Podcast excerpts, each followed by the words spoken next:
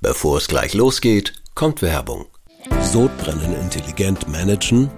Talzid, das clevere Schichtgitter Antazidum, arbeitet mit der Magensäure und der Magenschleimhaut.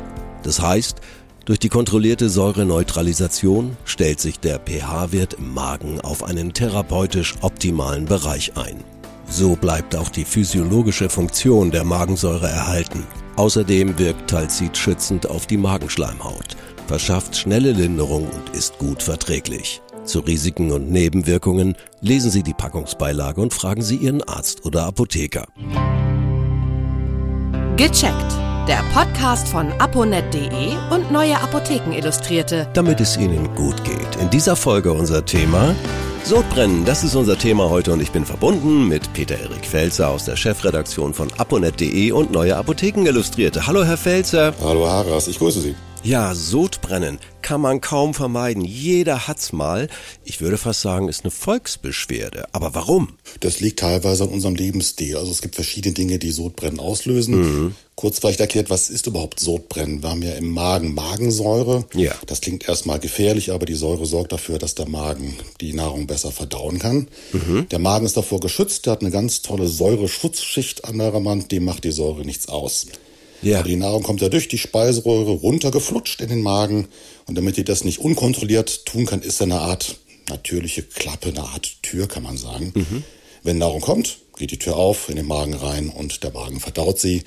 Manchmal kann es aber sein, dass das nicht so richtig funktioniert mit dieser Tür und dann steigt die Magensäure nach oben. Ja. Und die Speiseröhren, auch der Rachen, wenn es ein bisschen hochkommt, das merkt man ja, äh, ist vor dieser Säure natürlich nicht geschützt. Äh, man hat dieses Brennen im Rachen, das Brennen im Hals. Manchmal hat man auch ein bisschen ein Druckgefühl in der Brust.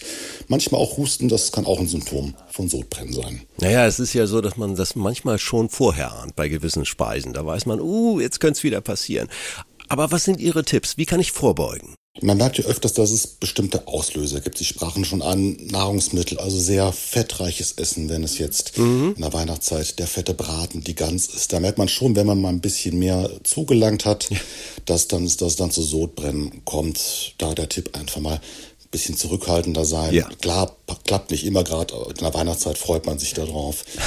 Andere Dinge, die Sodbrennen ja. auslösen können, ist, ist Alkohol zum Beispiel. Ähm, Zitrusfrüchte gehören auch dazu, Kaffee unter Umständen, auch äh, kohlensäurehaltige Getränke. Ja. Das ist das beim Bereich Nahrungsmittel. Aber andere Gründe sind zum Beispiel auch Stress. Stress macht ja oft Beschwerden. Ja. Der kann auch zu Sodbrennen führen und der Klassiker, das Rauchen. Ja, und dann kommt die Frage, hm, wenn es passiert ist, äh, was hilft? Ich trinke manchmal ein Glas Milch, aber ich glaube nicht, dass das so das Richtige ist. Ist nicht so der Super-Tipp, ne? Nee, der Milch zu trinken ist kein guter Tipp. Also mhm. wir haben ja angesprochen, was es im Osopren auslöst. Dann kann man einfach versuchen, da ein bisschen die Sachen zu verhindern, indem man eben nicht zu stark beim Essen zugreift. Was ganz oft hilft, was unsere Eltern ja schon immer gesagt haben, ein Verdauungsspaziergang. Ah. Das einfach, dass man einfach in Bewegung ist und der Magen dann ein bisschen was zu tun hat. Ja. Wichtig auch, wenn man dann vielleicht ein bisschen mehr isst oder mal ein Glas mehr trinkt, dass, dann nicht direkt ins Bett zu gehen. Ruhig mhm. eine Pause einzulegen, ein, zwei Stunden und sich dann erst ins Bett zu legen legen. Ja. Stichwort Bett ist auch ganz wichtig. Gerade in der Nacht äh, attackiert Sodbrennen häufig. Das liegt aber auch an unserer Schlafposition. Nee. Wenn wir ganz flach auf dem Rücken liegen, dann hat natürlich vom Magen aus über die Speiseröhre da die Magensäure leichtes Spiel. Die muss ich ja gar nicht anstrengen. Die fließt ja von allein. Wenn man sich ein bisschen aufrecht hinlegt im Bett, ja. ein Kopfkissen, vielleicht der Partnerin oder dem Partner das zweite Kopfkissen noch klauen, dann sitzt man ein bisschen aufrechter, dann hat's die Magensäure schwer. Mhm. Und als kleiner Tipp noch die Schlafposition. Wer auf der linken Seite schläft, hat seltener Sodbrennen. Warum? Diese Türklappe, die ich ja beim Magen eben erwähnt habe, die sitzt auf der rechten Seite des Magens und wenn man links liegt, ist die oben und dann hat's die Magensäure auch viel schwerer nach oben zu wandern. Ah, super Tipp. Also mh, hm, links rum sage ich jetzt einfach mal so. Ja, beim zu Bett gehen. Auf der linken Seite, genau. Ja, und dann gibt's natürlich hochwirksame Medikamente. Mhm. Und äh, ich frage ganz einfach, was empfehlen Sie, wenn es zu sehr brennt?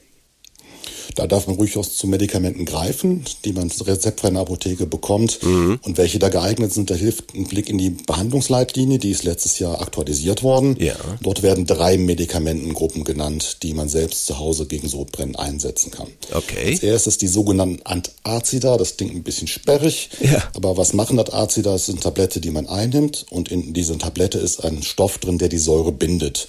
Und wenn die Säure gebunden ist, kann sie nicht mehr nach oben wandern. Ja. Die zweite Gruppe, die genannt wird, das sind die sogenannten Alginate. Das klingt schon ein bisschen nach Algen. Mhm. Und aus Algen wird das auch hergestellt. Das nimmt man auch ein.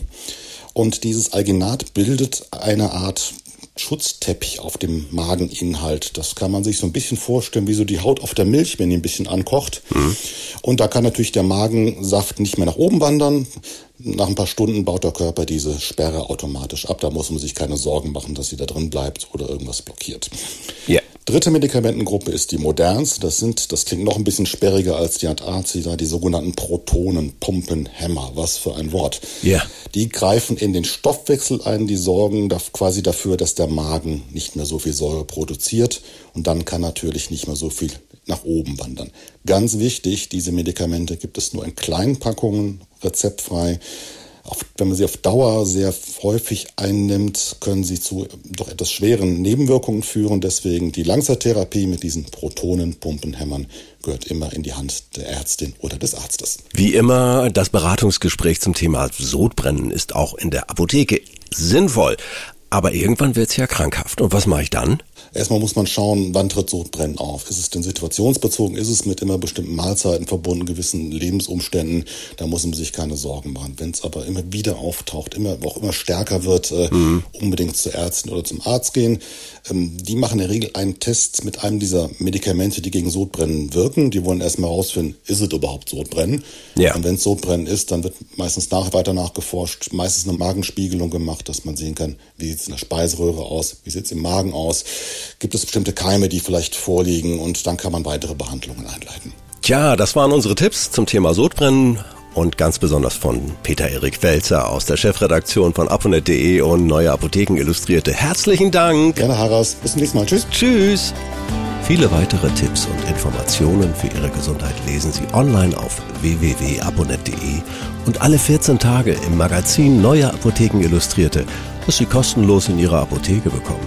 Danke für Ihre Aufmerksamkeit. Bis nächste Woche zur neuen Folge von Gecheckt, der Podcast von aponet.de und Neue Apotheken Illustrierte, damit es Ihnen gut geht.